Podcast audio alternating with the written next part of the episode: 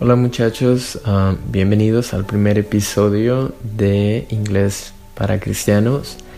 El día de hoy ah, vamos a empezar primero con el verso del día, the verse of the day. Entonces dice así, and without faith it is impossible to please God, because anyone who comes to him must believe that he exists and that he rewards those who earnestly seek him. Hebrews 11:6. Hebreos 11:6. Entonces, uh, nuevamente bienvenidos a el primer episodio, muchachos. Uh, el día de hoy vamos a hacer una pequeña revisión de algunas palabras que probablemente ya conoces, palabras en inglés, palabras que puedes utilizar en, en tus conversaciones cristianas, pero que probablemente um, no conoces su verdadera pronunciación o su correcta pronunciación. Antes de continuar, vamos a, pasar a la versión en inglés para aquellos que tal vez quieren practicar su habilidad para escuchar o simplemente uh, tienen un inglés más avanzado. So, uh, like I just said, welcome to the very first episode of English for Christians. Uh, in today's episode, we are going to do a kind of recap of some of the words that you might know, you know, uh, Christian words, um, but probably you don't know their correct pronunciation. And that's it. Welcome again.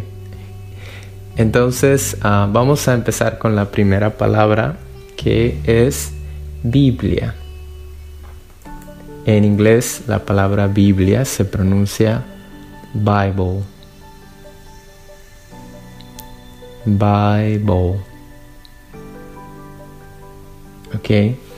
Es curioso porque en español, al menos en mi país de origen, um, estoy acostumbrado a escuchar esta palabra como Bible. Bible. Y parece que tal vez no hay mucha diferencia, pero sí, sí hay una gran diferencia. Entonces ahora voy a pronunciar primero la forma incorrecta y después la forma correcta un par de veces y me gustaría saber si tú puedes notar la diferencia. Entonces vamos a empezar. Bible, Bible, Bible, Bible. ¿Notaste la diferencia?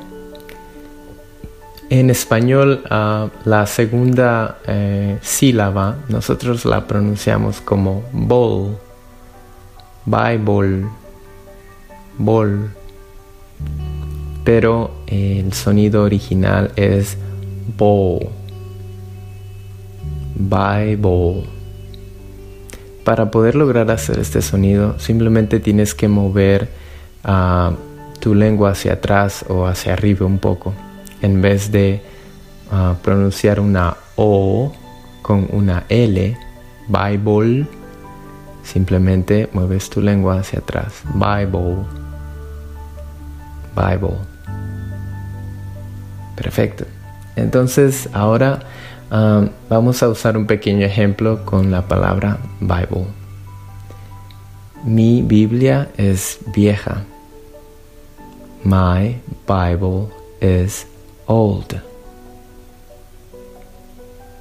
My Bible is old. My Bible is old.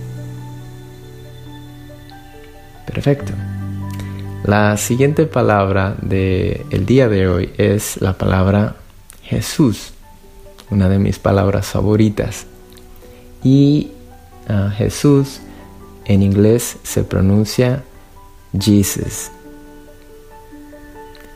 Jesus.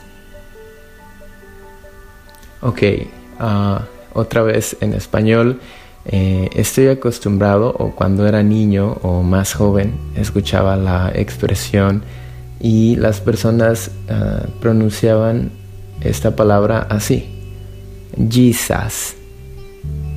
Y totalmente no es la pronunciación correcta. Nuevamente voy a pronunciar un par de veces primero la palabra incorrectamente y después correctamente para ver si puedes encontrar la diferencia. Entonces vamos a empezar. Jesus, Jesus, Jesus, Jesus. ¿Notaste la diferencia? Pues la diferencia es que eh, en español nosotros pronunciamos otra vez la segunda vocal como una A o la segunda sílaba, perdón, como una A. Jesus.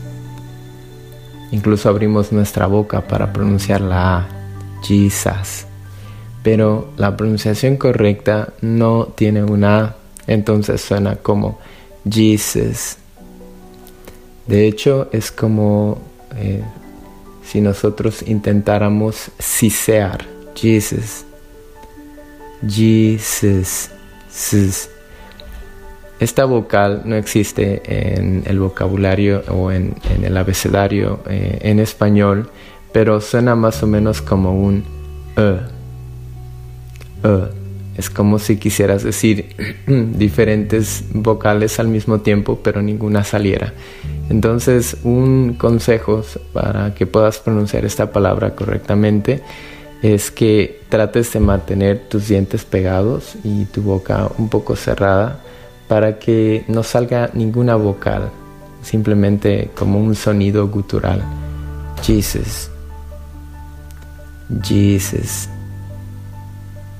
Perfecto. Ahora finalmente vamos a usar un ejemplo con la palabra Jesus para que podamos usarlo en nuestras conversaciones. Y el ejemplo es, Jesús es mi Señor. Jesus is my Lord. Jesus is my Lord. Jesus is my Lord. Excelente. Entonces, estamos al final de este primer episodio. Me gustaría saber si tienen algunos comentarios, siempre pueden escribirme. Y ah, si quieres ah, que en el futuro o en futuros episodios pongamos alguna de las palabras que tú quieres aprender para poder eh, practicar más tu inglés y tal vez en el futuro quizá predicar también en inglés, Ah, pues déjanoslo saber y estaremos muy felices de poder ayudarte. Entonces es todo por hoy y nos vemos en el siguiente episodio.